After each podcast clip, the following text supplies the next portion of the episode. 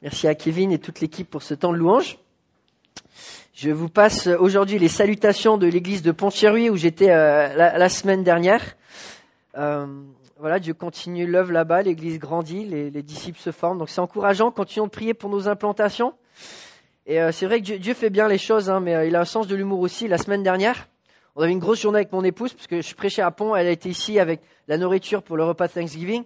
Puis on avait tout l'équipement pour aller à, Croix-Rousse après l'après-midi pour faire la musique et prêcher.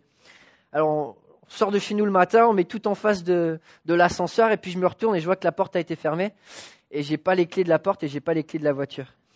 Et ça c'est le rêve du pasteur. Tu dois aller quelque part pour prêcher et tu n'as pas de moyen d'y aller. Bon, par la grâce de Dieu, on a pu défoncer la porte. on n'arrêtera pas la, prédication de la parole. Imaginez-vous, vous rentrez dans un, lieu de culte et puis on, arrive et la musique, ça donne à fond. Il y a les chanteuses, les chanteurs qui sont doués, qui ont des voix qui résonnent, la batterie qui, porte le rythme, guitare électrique qui fait le solo. Et là, on entre et il y a une atmosphère. On voit, on voit les gens, ils sont dedans. Et euh, ils louent fort, ils sont, ils sont, ils sont, ils sont remplis d'énergie. Et puis alors que le, culte continue, les gens chantent. Il y a le PowerPoint avec, avec, avec les paroles. Et puis à un moment, il y a une phrase qui est affichée. Et puis tout d'un coup, l'assemblée arrête de jouer. Le pianiste fait un accord avec beaucoup trop de notes noires, ça résonne faux, tout s'arrête. Gros silence dans l'église. Et puis un responsable s'avance et puis dit à l'assemblée, écoutez, cette phrase-là, on sait, on ne pouvait pas la chanter. Parce que dans notre assemblée, on a, on a, on a compromis. Notre cœur n'était pas entier à Dieu. Notre joie est superficielle et ce qu'on est en train de faire, c'est du cinéma. Cette histoire, ça pourrait être une, une version moderne du psaume 81 qu'on va regarder ce matin. Un psaume où Israël est invité à la louange et on voit Israël qui, qui va vraiment célébrer leur Dieu, leur Dieu libérateur, leur grand Dieu, leur Dieu tout-puissant. Et pourtant, au milieu du psaume, Dieu va intervenir pour reprendre le peuple en leur disant, mais une adoration qui est dans le compromis, ce n'est pas de l'adoration. Et on peut chanter, mais si votre cœur n'est pas entier, euh, on fait les choses à l'envers. Et dans ce psaume-là, on voit un psaume où ça commence, et on a l'impression qu'on vit quelque chose de très fort, et puis au milieu, il y a Dieu qui, qui intervient pour dire, écoutez, dans le test de l'épreuve, votre adoration n'était pas là. Et du coup, les paroles que vous chantez, vous ne pouvez plus les chanter. Il doit y avoir une réparation, il doit y avoir une repentance, il doit y avoir du renouveau. Et en regardant ce psaume ce matin, le psaume 81, on va regarder à, trois aspects de la louange qui nous encouragent à vivre une vie engagée pour Dieu sans compromis et à offrir à Dieu une adoration qui est sans compromis. Le psaume commence avec un appel à l'adoration appel adoration par le leader Azaf. Et c'est un chant qui est dédié, donc on voit un chant de cœur, un chant pour une chorale, un chant pour qu'il y ait du monde, un chant pour qu'une chorale puisse mener encore plus de gens, un chant, un chant d'assemblée. Et c'est mené par Azaf, le numéro uno de la louange de l'époque. Azaf, c'était le chef de la louange. Lorsque David fait venir l'arche de l'alliance à Jérusalem, il va choisir un homme pour conduire la louange dans ses célébrations, et ça va être Azaf une fois qu'il a choisi Azaf et il voit comment Azaf conduit la louange, il se dit mais ce gars-là, je le garde. Et il l'établit pour être chef de la louange en Israël. Et Azaf était vraiment un conducteur de louange hors pair. Non seulement il était interprète, il pouvait chanter, il pouvait jouer, mais il écrivait aussi des psaumes, il écrivait des cantiques, et c'était un homme de Dieu. Un conducteur de louange comme on les aime, un conducteur qui apporte le peuple vers l'adoration. Et là, on imagine la scène, on a le meilleur conducteur de louange peut-être de la nation, le plus doué, et un homme de Dieu qui a préparé un, cantique. Et le peuple est venu pour une célébration, pour une fête annuelle. Il y a peut-être des milliers de gens, peut-être des dizaines de milliers. C'est une grande fête. Et les gens sont venus pour adorer Dieu, pour se rappeler de Dieu, de ce qu'il a fait pour Israël. Et on voit, ça commence bien, cet appel à l'adoration. Azab va dire Chantez avec allégresse vers Dieu, notre force, poussez des cris vers le Dieu de Jacob. Un appel à adoration, levez, nos voix. Et le, terme en, hébreu chanter avec allégresse, ça pourrait être traduit par chanter fort. Chantez fort. Pourquoi? Parce que Dieu est fort. Et quand on a un Dieu qui est si puissant comme on l'a chanté, qui délivre de la mort, du jugement, du péché, enfin, de dire euh, mon sauveur était innocent, euh, il me donne la vie éternelle, ça n'a pas de sens. Quand on chante ces vérités, on a envie de les chanter fort parce que c'est fort, c'est puissant. Et l'appel à l'adoration que Azaf va donner, ben c'est, c'est une louange qui est forte. Il nous appelle à adorer Dieu de la manière dont Dieu mérite. Chanter avec allégresse, chanter fort, avec joie, avec triomphe. Et puis pousser des cris de joie vers le Dieu de Jacob. Et là, le, terme pousser des cris de joie en, hébreu, c'est un terme euh, qui, vient de la racine qui veut dire de séparer. C'est-à-dire que c'est tellement fort que ça sort du lot. Quand tu, pousses des cris de joie, ben ça, dépasse la musique, ça dépasse les circonstances, tu l'entends, quoi, ça passe pas inaperçu. Et l'encouragement d'Azav au peuple, c'est faites retentir à quel point ce Dieu que vous adorez, ben, cette joie, ben, ça dépasse tout le reste. Ça s'entend, ça se crie, ça, ça résonne. On loue Dieu de manière forte parce que son salut, il est fort. On loue avec joie parce que ce qu'il nous donne, ça dépasse tout le reste. Pousser des cris vers le Dieu de Jacob, le Dieu d'Israël.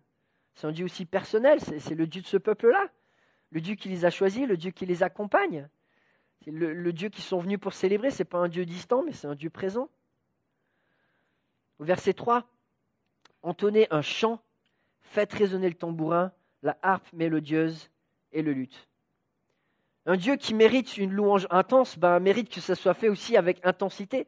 Et là, il invite tous les, tous les musiciens. Allez, on amène la guitare électrique, on amène les keyboards, on amène. On, fait quelque chose de fort pour Dieu, on va, se donner à fond.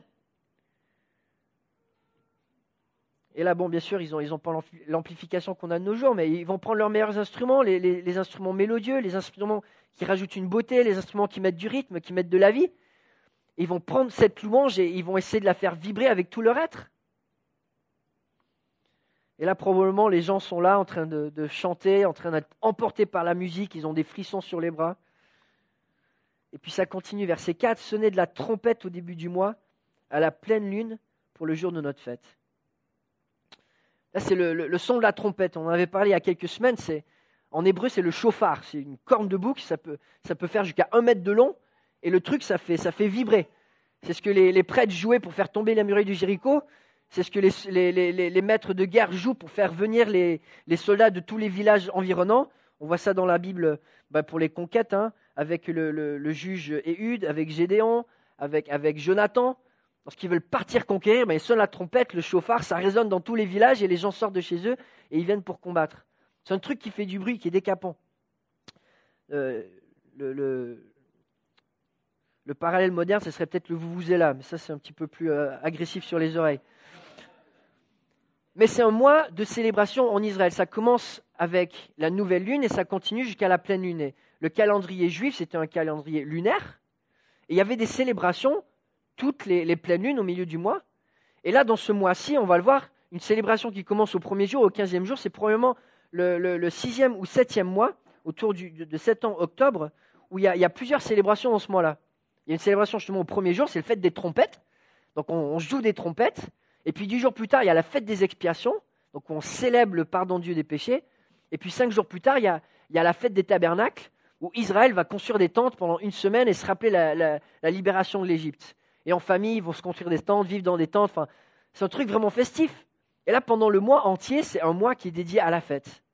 Et le peuple est appelé à, se rappeler que Dieu les a délivrés de l'Égypte, que Dieu a pourvu à leurs besoins, que, Dieu est là pour eux, que contrairement à cette génération qui était dans l'esclavage et qui avait erré, ben, eux aujourd'hui ils ont un toit.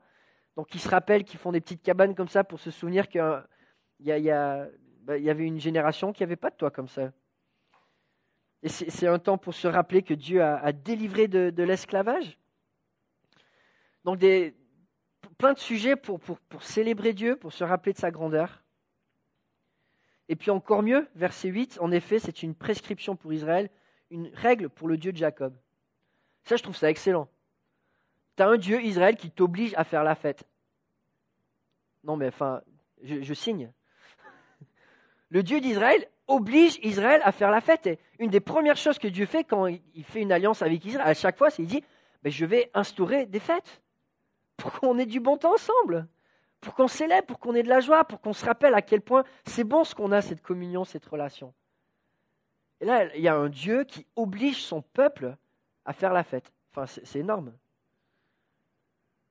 Alors forcément, ben, les gens viennent, et là c'est une grande célébration, la fête des, tabernacles. C'est une des trois célébrations principales d'Israël où, tous les hommes étaient invités à venir, avec leur famille si possible. Verset 6, il en a fait une instruction pour Joseph quand il s'est attaqué à l'Égypte. Encore une fois, on se rappelle de l'histoire. Israël était, esclave, ils étaient dans la souffrance, dans la douleur, et Dieu est intervenu. Dieu est venu pour abolir cette souffrance, pour abolir ce, manque de liberté. Il est venu dans la vie d'Israël pour leur promettre des bénédictions, pour être avec eux, les accompagner, les délivrer. Et, cette délivrance, il, a envie que son peuple s'en rappelle. Dieu est le Dieu libérateur. C'était vrai il y a des siècles et c'est vrai encore aujourd'hui. Le chant continue, j'entends un message qui m'est inconnu. Là, peut-être on entend un petit solo de guitare, la musique qui s'apaise un petit peu, un message qui était inconnu. Pendant 400 ans, hein, entre Abraham et Moïse, on ne voit pas vraiment des prophètes, on ne voit pas vraiment des messagers de Dieu. Dieu est là, mais bon, il y a une relation avec Abraham, Jacob, Isaac, par quelques rêves, mais il n'y a, pas vraiment la, loi écrite que Moïse va apporter. Il n'y a pas. C'est pas la même chose. Et pendant 400 ans après, ben, Israël, ils sont, ils sont, ils sont dans l'esclavage et et cette relation avec Dieu, ben, ils, sont en attente de quelque chose. Et puis après 400 ans, ben, il y a la voix de Dieu qui revient au travers d'un prophète. Il y a Moïse qui arrive, qui, va leur parler, qui va, qui va revenir, qui, va pouvoir euh, faire approfondir cette relation avec Dieu. Entre Israël, le peuple de Dieu, et Dieu qui veut régner sur eux. Un langage qui était un, petit peu inconnu pour Israël qui est en, Égypte, qui est sous l'esclavage. Et Dieu va, leur, va leur murmurer un message de délivrance, de liberté, de joie. Verset 7, voici le message, j'ai déchargé son épaule du fardeau, et ses mains ont lâché la corbeille. C'est le message de libération. Dieu est venu pour enlever les fardeaux du peuple, pour soulager le peuple, pour les libérer, pour, prendre ce poids qui était sur leurs épaules et pour le jeter le plus loin possible. Le verbe pour décharger, on pourrait le traduire par enlever. Et puis, le, on lâché, ça pourrait être traduit par libérer, c'est une séparation. Dieu, il a pris la corbeille, il a, il jeté loin ce, fardeau qui était, il a, il, a, envoyé tellement loin et on ne le voit plus. Il a pris le fardeau, la peine, la douleur du peuple d'Israël et il l'a enlevé le plus loin possible pour qu'Israël puisse vraiment, vraiment être soulagé Verset 8, tu as crié dans la détresse, je t'ai délivré, je t'ai répondu au cœur de l'orage. De l'orage. On voit, on voit le Dieu qui répond dans la détresse, le Dieu qui est présent. Quand Israël a crié, Dieu il a accouru. Il est venu, rapidement. C'est ce qu'on voit dans l'Exode. Le peuple d'Israël crie et Dieu il arrive. Dieu il arrive et il, intervient en personne. Il va faire des miracles lui-même, des, choses spectaculaires. Il va révéler toute sa gloire dans, l'orage. on, pense à la nuée, on pense à la présence de Dieu qui était là. Une présence que le peuple de Dieu va, va venir célébrer dans le temple de Dieu alors qu'ils sont réunis une fois de plus pour célébrer son nom. La présence de Dieu qui célèbre dans cette louange en commun. Et ils se rappellent de, de ces tonnerres, de, ces éclairs, de, cette présence tellement glorieuse de Dieu. Le peuple est invité à se replonger dans, cette nuée, dans, dans, cette gloire de Dieu. L'invitation à, à l'adoration, elle est tellement belle. Et puis on arrive à la fin du verset 8. Je t'ai mis à l'épreuve près des eaux de Mériba. Je ne connais pas beaucoup de chants de louange de nos jours qui, incluent cette phrase. Qui, va dire Je t'ai mis à l'épreuve. Et c'est intéressant cette histoire de Mériba. Enfin, si vous connaissez un petit peu dans l'Ancien Testament, Israël, quand il avait soif, quand il avait faim, a testé Dieu. Il a testé Dieu on voit en Exode 17, 17 qu'il y, a cette rébellion du peuple contre Dieu. Et il est écrit, il appela, donc Moïse appela cet endroit Massa et Meriba, parce que les Israélites lui avaient cherché querelle et avaient provoqué l'Éternel en disant L'Éternel est-il au milieu de nous Oui ou non? Une fois que le peuple était testé, ils avaient vu Dieu libérer, faire les miracles, les, les plaies, etc. Mais là, ils avaient faim. Et quand ils ont faim, quand ça ne va pas comme ils veulent, ils disent Mais est-ce que Dieu est vraiment là? Est-ce que toutes les autres bénédictions, finalement, c'est un petit peu un accident ou des choses qui me sont dues Et que finalement, quand Dieu devrait être là, il n'est pas là Et le peuple met Dieu à l'épreuve. Et là, c'est ironique dans ce passage qu'il est écrit que Dieu met à l'épreuve le peuple. Donc ça va dans les deux sens. Dieu met le peuple à l'épreuve, il lui met un test pour voir où est sa foi. Et le peuple répond en mettant Dieu à l'épreuve. En lui répondant, bah t'es où? T'es où? Et là, la louange, ça, avait l'air d'aller tellement bien. C'était tellement engageant, c'était tellement festif, on était tellement bien dans ce moment d'adoration avec les mains levées où on est emporté. Et puis en une phrase, l'ambiance est cool. Mais ton cœur, il est où, Israël? Ton cœur, il est où quand tu faim? Quand tu es testé, quand les choses ne vont pas comme tu voudrais? Est-ce que tu continues d'adorer ou ton adoration finalement, ben, elle n'est pas, pas là? Et à la fête des tabernacles, le peuple de Dieu venait adorer Dieu pour deux choses. C'était la, délivrance d'Égypte, mais aussi la provision pour la nourriture. Les fêtes euh, que Dieu avait données, c'était aussi des fêtes saisonnières qui allaient avec les moissons, avec les récoltes. Et le peuple se réunissait pour célébrer que voilà, Dieu pourvoyait à leurs besoins. Et là, c'est n'est pas facile parce qu'ils viennent pour célébrer, mais ils ont faim peut-être.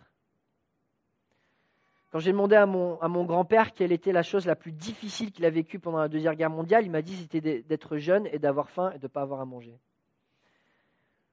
là, le peuple, il a faim. Et euh, le test, ce n'est pas, un test facile, d'avoir faim. Ce n'est pas un test facile. Mais là, la musique s'arrête et le psaume marque une pause, un Selah. Cet accord avec plein de notes noires qui résonne et puis il y a le silence parce que le peuple ne peut plus continuer de chanter.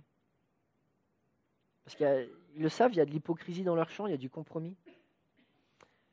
Et là, on passe du centre de, l'appel à l'adoration à la raison de l'adoration, au centre de l'adoration. On voit au verset 9 à 11, pourquoi est-ce qu'on adore? Et la confrontation, confrontation de Dieu avec son peuple, verset 9 et 10 en premier, écoute mon peuple et je t'avertirai. Israël, si seulement tu m'écoutais, qu'il n'y ait au milieu de toi aucun autre Dieu, ne te prosterne pas devant des dieux étrangers. Ça non plus, ce n'est pas des choses qu'on met souvent euh, dans nos cantiques de louange. Arrêtez d'adorer des idoles, de faire des compromis. Et quelle, scène, quelle scène Au milieu du moment de louange, Dieu interrompt pour dire Mais vous vous rendez compte que vous êtes en train de m'adorer alors que vous avez des idoles dans votre cœur? Mais arrêtez Et Dieu intervient et dit Je vais vous avertir. Et le terme en, hébreu pour avertir, ça vient de la racine du mot témoin. Ils sont pris en flagrant délit. Dieu, sait ce qu'ils ont fait. Il est, témoin du mal qu'ils ont fait. Il vient leur avertir du mal qu'ils ont fait. là, le climat change. Je vais t'avertir comme l'enfant qui est pris en flagrant délit, qui est envoyé dans sa chambre, et puis il attend son, père ou sa mère pour venir faire des remontrances. Mais ce n'est pas juste une remontrance, on voit Dieu qui plaide pour son peuple. Israël, si seulement tu voulais m'écouter. On voit le cœur de Dieu qui encore et encore vient vers son peuple. Un Dieu qui a tellement envie d'avoir cette relation avec le peuple. Cette relation où, ce c'est pas mélangé, où c'est pas sale, où c'est pas dans, un compromis constant, où, où Dieu, on l'a chanté, Dieu, Dieu nous donne tout au travers de Jésus-Christ, mais pour qu'il y ait une relation, ben, faut qu'on soit prêt à tout recevoir aussi. Enfin, Dieu nous a fait à son image, comme un miroir. Mais si on voile une partie du miroir, on casse une partie du miroir, on ne peut plus refléter Dieu, on ne peut plus l'adorer vraiment pour qui il est.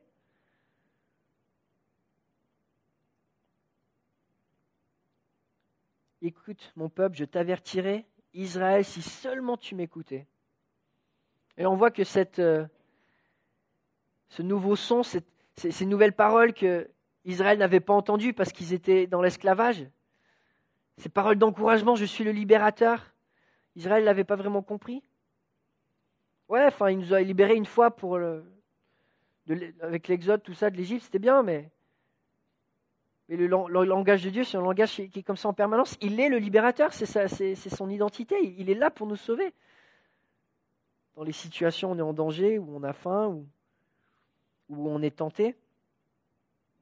Dieu utilise le langage du verset le plus connu de, du peuple juif. Écoute Israël. Écoute Israël, l'Éternel ton Dieu est le seul Dieu.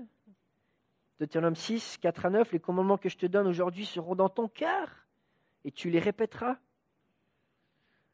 Mais là, les commandements, on voit, ils ne sont pas dans leur cœur parce que dans leur cœur, il y a du compromis. ils peuvent louer le Dieu qui leur donne la sécurité, qui leur a donné une belle histoire avec la libération de l'Égypte. Enfin, ils ont de quoi être fiers. Ils peuvent célébrer euh, le Dieu qui, qui, qui, leur commande de faire la fête. Ouais, ça, ils peuvent faire. Mais le Dieu qui les teste, ah non, non, mais si, Dieu ne me donne pas tout ce que je veux au moment où je le veux, ben, je me choisis d'autres moyens pour le trouver.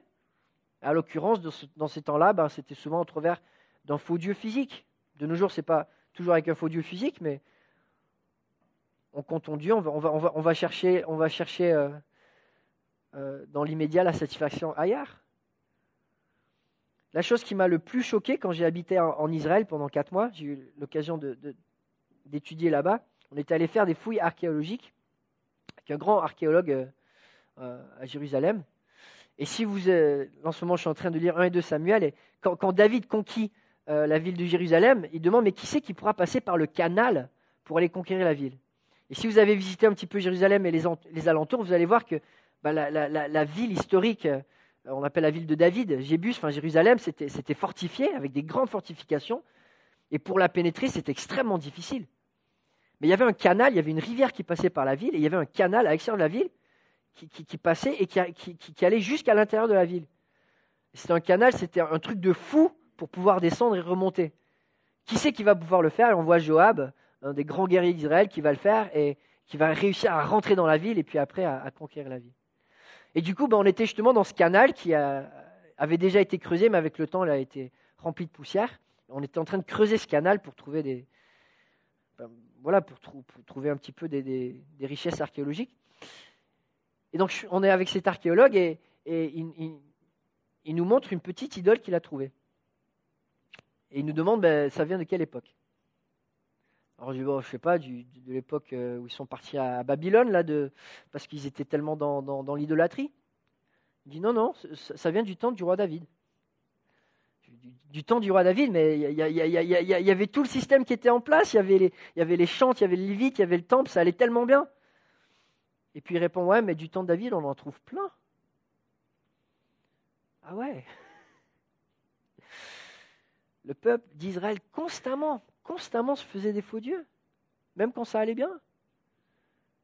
Parce que quand il y avait des défis, bah, il cherchait ailleurs. Et là en particulier, on ne sait pas vraiment quand le psaume a été écrit, mais Azaf, c'est un contemporain de David. Et dans la vie de David, on sait qu'à un moment, il y a une famine de trois ans. il y a eu des moments où le peuple, il a eu faim. Et dans l'alliance que Dieu avait faite avec Israël, il leur avait dit clairement, si vous êtes si vous êtes fidèle à mon alliance, je vais vous donner l'abondance, mais si vous n'êtes pas fidèle, il va y avoir des conséquences, il va y avoir la famine. Et je vais faire ces choses pour vous ramener à moi. Et là, on voit qu'il y a trois ans de famine. Donc le peuple s'est endurci contre Dieu pendant longtemps. Il y a beaucoup d'idolâtrie. Et en même temps, le test, il est dur parce qu'on sait la conséquence de la famine, ben, souvent c'est la mort. C'est moins facile le dimanche matin de venir adorer quand on a quelqu'un qu'on connaît qui est mort. Parce qu'il avait faim. Mais Dieu nous rappelle que l'adoration, ce n'est pas quelque chose qui est centré sur nous. Ce n'est pas quelque chose qui est centré sur nos circonstances. On adore Dieu pour qui il est. Verset 11, Je suis l'Éternel qui t'a fait sortir d'Égypte. C'est la même phrase avec laquelle il se présente quand il va donner les dix commandements. C'est moi l'Éternel, il n'y en a pas d'autre. C'est moi le libérateur, c'est moi qui donne tout, c'est moi la source de toutes les bénédictions.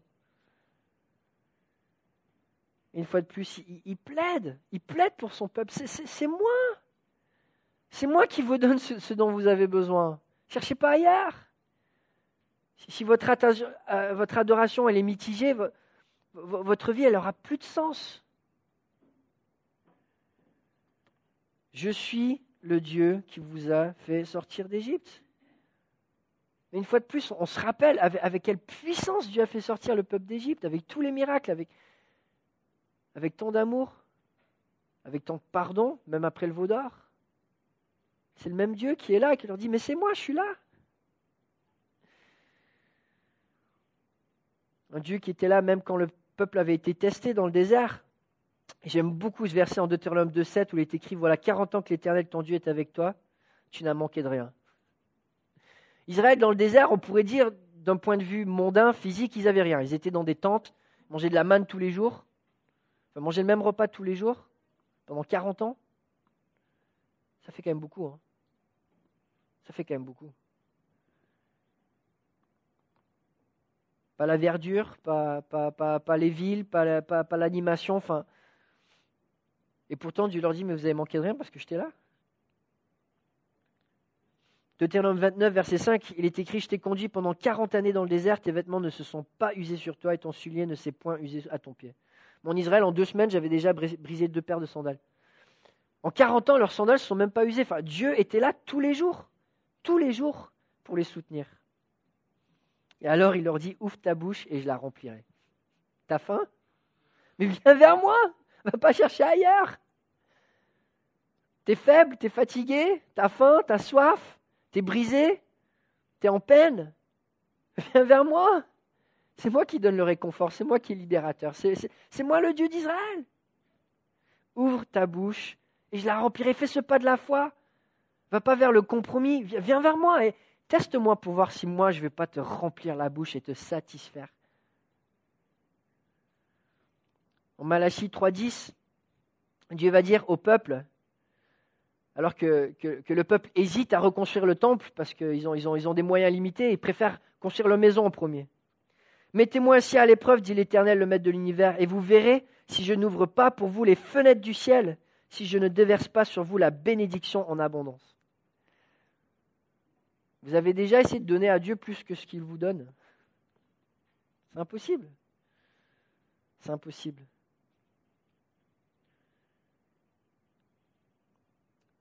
Là, on voit que le peuple d'Israël, il a une adoration qui est compromise parce qu'il il adore Dieu dans certaines parties, mais pas dans d'autres.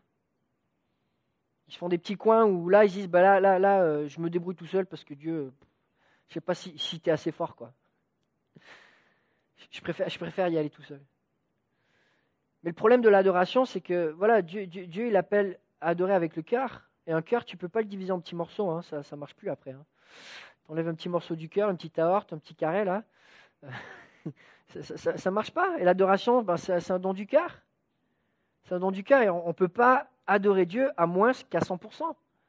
Il faut que le cœur soit en règle avec Dieu. Alors, ça ne veut pas dire qu'on on est capable de, de constamment adorer sans, sans avoir une partie de péché en nous, mais Dieu nous, nous appelle à vivre avec une conscience claire et à combattre tout ce qui, tout ce qui fait que notre cœur n'est pas à lui. Et quand on a des compromis volontaires dans notre vie, on se dit Ouais, mais Dieu, là, je m'en charge, ou j'ai pas besoin de toi. Ben, notre adoration, c'est plus l'adoration.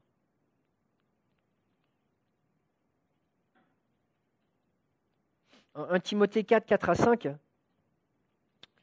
Paul nous donne un, petit guide de comment adorer Dieu dans toutes les circonstances. Il va dire tout ce que Dieu a créé est bon et rien ne doit être rejeté, pourvu qu'on le prenne dans une attitude de reconnaissance, car cela est rendu saint par la parole de Dieu et la prière. Vivre l'adoration en Dieu, c'est simplement pouvoir vivre avec cette attitude de reconnaissance. De savoir que dans n'importe quelle situation, on est capable de dire merci à Dieu. Et si dans une activité qu'on fait, on n'est pas capable au moment où on est de dire merci à Dieu, bah, c'est un test qu'on n'est pas en train d'adorer. Et même dans l'épreuve, la Bible nous encourage à remercier Dieu pour l'épreuve, sachant qu'il est avec nous, sachant qu'il va nous faire grandir, sachant que ça fait partie de son plan sage qui nous dépasse. Et le test de l'adorateur, c'est celui du cœur qui est capable ou pas capable de dire merci à Dieu. Dire merci à Dieu même quand j'ai faim, ou même quand le compte en banque est un peu vide, ou même quand j'ai mal, ou même quand, ça ne se passe pas comme moi j'aimerais que ça se passe. La bonne nouvelle, c'est que voilà, on, peut être adorateur de Dieu dans, toutes les circonstances de la vie, tant qu'on arrive à dire merci à Dieu. L'adoration, ça ne veut pas dire que voilà, on passe 100% de notre temps à lire la Bible et à prier. Enfin, on, veut pratiquer ces choses, mais l'adoration, c'est une attitude qu'on se revêt du matin au soir, où notre cœur est ouvert à Dieu. On veut avoir cette relation et on ne met pas des blocs qui vont compromettre cette relation et faire que Dieu est distant.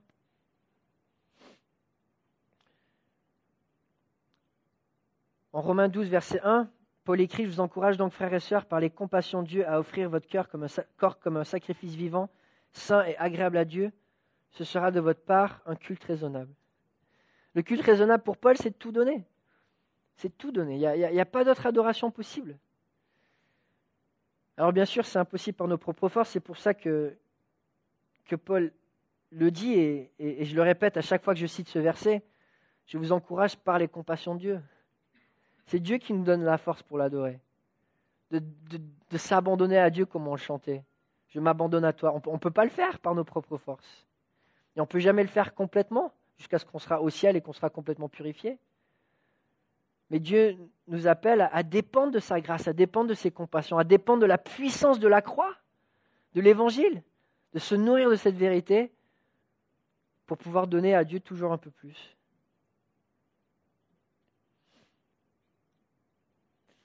J'avais un ami qui, euh, qui était chrétien, mais qui avait une ligne, une ligne, qui ne pouvait pas chanter. Il y avait quelque chose qui s'était passé dans sa vie pour laquelle mon ami ne pouvait pas dire merci à Dieu. Il avait de l'amertume. Il s'était mis à douter de la bonté de Dieu en disant bah, si Dieu a fait ça dans cette circonstance-là, est-ce que je peux vraiment m'attendre à ce que Dieu soit bon dans le futur? Et le jour où on arrête de dire merci à Dieu, qu'on se dit bah, il y a certaines lignes que je ne vais pas chanter, on devient misérable parce qu'on ne connaît plus Dieu pour qui il est vraiment. Je suis l'Éternel, ton Dieu. Le, Dieu qui est bon, le Dieu qui pardonne, le Dieu qui est juste, le Dieu qui est saint, ça c'est notre Dieu. Et puis finalement, on voit le fruit de l'adoration. Le fruit de l'adoration, versets 12 à 17. Mais mon peuple ne m'a pas écouté, Israël n'a pas voulu de moi. Alors je les, ai livrés au penchant de leur cœur et ils ont suivi leur propre projet. Là, on voit une fois que Israël bah, se compromet, qu'il n'y a plus cette relation avec Dieu, Dieu leur dit bah, écoutez, faites ce que vous voulez. Faites ce que vous voulez. Ils ont suivi les penchants de leur cœur, c'est un, terme qui pourrait être traduit par convoitise en hébreu. Et c'est le même passage que Paul va citer en Romains chapitre 1, en disant se vantant d'être sages sont devenus fous, ils ont échangé la gloire du Dieu incorruptible en image représentant l'homme corruptible des oiseaux, des quadrupèdes, des reptiles. C'est pourquoi Dieu les a livrés à l'impureté selon les convoitises de leur cœur, en sorte qu'ils déshonorent eux-mêmes leur propre corps, eux qui ont changé la vérité de Dieu en mensonge et qui ont adoré et servi la créature au lieu du Créateur qui est béni éternellement. Amen. C'est ce qu'Israël a fait. Ils ont, eu des convoitises, ils ont créé des faux dieux, ils ont adoré la créature plutôt que le Créateur, ce qu'ils peuvent voir plutôt que celui en qui ils peuvent espérer. C'est le test de la vie sur terre. Est-ce qu'on fait confiance à Dieu On ne lui fait pas confiance? Et là, on voit Israël qui va suivre les propres penchants, les propres convoitises de leur cœur en disant Je veux maintenant, et si Dieu ne me donne pas, ben, je vais avoir avec mes propres moyens. Mais on le voit hein, en Romain, on le voit dans ce passage. Quand on compromet, ça mène à l'amertume et ça mène à la perdition. Et pourtant, l'avertissement de Dieu, enfin Dieu les avertit. Pourquoi? Parce qu'il a envie que ce peuple soit béni, que ce peuple soit connaisse la, beauté et la joie qui vient quand on peut adorer Dieu avec des mains pures. Si seulement mon peuple m'écoutait, si seulement Israël marchait dans mes voies, en un instant j'humilierai leurs ennemis, je tournerai ma main contre leurs adversaires. Ceux qui détestent l'Éternel le flatteraient, le bonheur d'Israël durerait toujours. Je nourrirai du meilleur blé, je le rassasirai du miel sauvage. Dieu parle au conditionnel. Si seulement, si seulement, si seulement il n'y avait pas ces compromis, il y aurait tellement plus de bénédictions que le peuple pourrait connaître. Tellement plus de bénédictions qu'on pourrait connaître dans nos vies s'il n'y avait pas le compromis dans notre adoration. Et Dieu, une fois de plus, il plaide au peuple d'Israël. Mais arrêtez ces idoles, arrêtez ces, vaines, convoitises. Venez vers moi, puisez votre, force en moi. Venez me chercher et regardez si moi je ne vais pas vous combler. Et vous avez faim, mais je vais vous donner le meilleur du meilleur. Je l'ai fait en délivrant Israël de l'Égypte et je, le ferai encore. Et ces derniers versets, je les nourrirai du meilleur blé, je les rassasierai du miel sauvage. On voit un parallèle, une fois de plus, avec Israël qui, pendant 40 ans, avait, avait la manne, qui était une espèce de, froment, enfin, une espèce de, blé qui mangeait, et puis, euh, et puis l'eau qui coulait du rocher.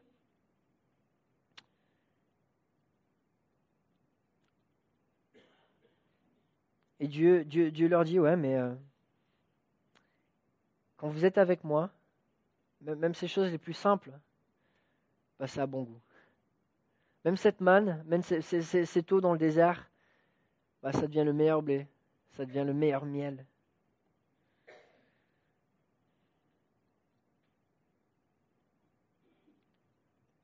Une fois de plus, le, test qu'Israël a connu dans le désert, le test qu'Israël connaît encore dans la génération d'Azaph, c'est un test de faire confiance à Dieu. Et quand on regarde au Nouveau Testament, on voit que même dans les temps de, de tests, Dieu avait toujours été avec Israël. Et Paul, il va écrire à l'église de Corinthe en disant Frères et sœurs, je ne veux pas vous laisser ignorer que vos ancêtres ont tous été sous la nuée et qu'ils ont tous passé à travers la mer. Ils ont tous été baptisés en Moïse dans la nuée et dans la mer. Ils ont tous mangé la même nourriture spirituelle. Ils ont tous bu la même boisson spirituelle. En effet, ils buvaient un rocher spirituel qui les accompagnait. Et ce rocher était Christ. Christ lui-même avait été avec Israël pendant toutes les périodes de test. Et aujourd'hui, peut-être vous passez par des moments difficiles, des, moments où votre cœur est, testé, des moments où vous cherchez un certain bonheur qui peut-être semble distant, certaines satisfactions qui, qui semblent lointaines. Et Dieu nous dit, ben, ouais, peut-être qu'il y a un moment de test, mais quand on fait confiance à Dieu, Dieu nous satisfait avec une satisfaction qui dépasse absolument tout ce que le monde peut offrir. Absolument tout. Ce qu'il faut se rappeler, c'est que Dieu est avec nous. Et il veut prendre soin de nous. Prions ensemble. Père Céleste, merci pour ce psaume, merci pour ce rappel. Et je te prie pour chacun de nous, si dans notre vie il y a du compromis, s'il y a des excuses, s'il y a du péché, de, vouloir le combattre avec force, avec, euh, avec courage, de te donner cette première place, de se rappeler qui tu es, un Dieu qui est bon, un Dieu qui délivre, un Dieu qui fait du bien, un Dieu qui, euh, libère du danger. De nous de, te faire confiance, Père Céleste, et, d'avoir un cœur qui, qui te donne entier. Et qui, même s'il doit passer par le désert, sait qu'il va goûter à un miel qui sera doux et à une nourriture qui va satisfaire comme le monde ne peut pas satisfaire. De nous de prendre plaisir en toi plus qu'en toute autre chose. En ton nom, prie. Amen.